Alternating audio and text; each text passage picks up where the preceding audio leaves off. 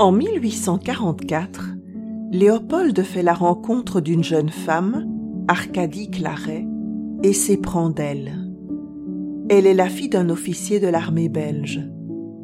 Elle contracte un mariage blanc avec Frédéric Meyer pour sauver les apparences et se fait discrète pendant la maladie de la reine Louise.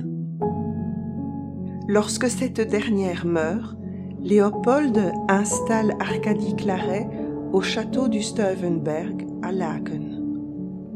Elle reçoit le titre de baronne von Eppinghoven et donnera deux fils à Léopold, qui porteront le nom de Georges Frédéric et Arthur, baron von Eppinghoven. En 1861, Léopold est frappé par des deuils familiaux qui le touchent énormément. Le décès de ses frères Ferdinand et Jean puis celui de sa sœur, Victoire, mère de la reine Victoria du Royaume-Uni, ne sont que le début d'une série noire. Le décès de son neveu, le prince consort Albert, époux de la reine Victoria, survient ensuite. Très lié à la famille britannique régnante, il décide de se rendre aux funérailles afin de consoler Victoria.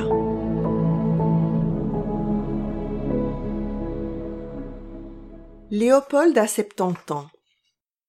Jusqu'ici, il a toujours été en bonne santé. Mais tous ses malheurs l'accablent et le fragilisent. Lors de son séjour en Grande-Bretagne, il est pris de terribles douleurs dans le bas du dos. Les médecins de la cour sont convoqués. Il est cloué au lit. Il souffre de calculs rénaux. De retour en Belgique, le roi subit plusieurs interventions chirurgicales et s'obstine courageusement à effectuer ses tâches protocolaires habituelles. En début d'année 1865, Léopold est frappé d'une congestion cérébrale. Son rétablissement est lent et peu convaincant.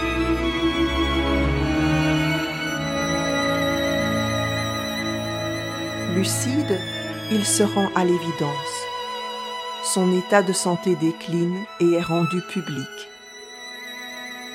Le 2 décembre, alors qu'il est au plus mal, ce grand amoureux de musique convoque son pianiste pour un dernier concert privé. Ses fils l'installent dans un fauteuil, le dos calé entre des coussins.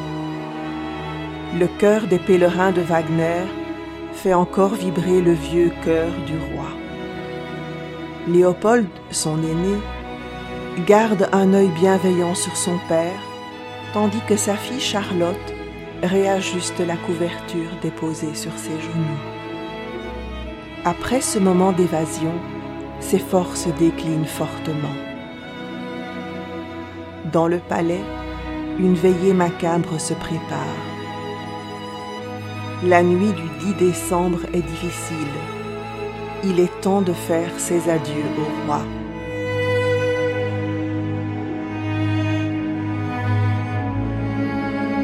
La famille royale défile auprès du mourant. Léopold Ier s'éteint à 11h45 du matin à l'âge de 74 ans. Il aura régné sur la Belgique pendant 34 ans.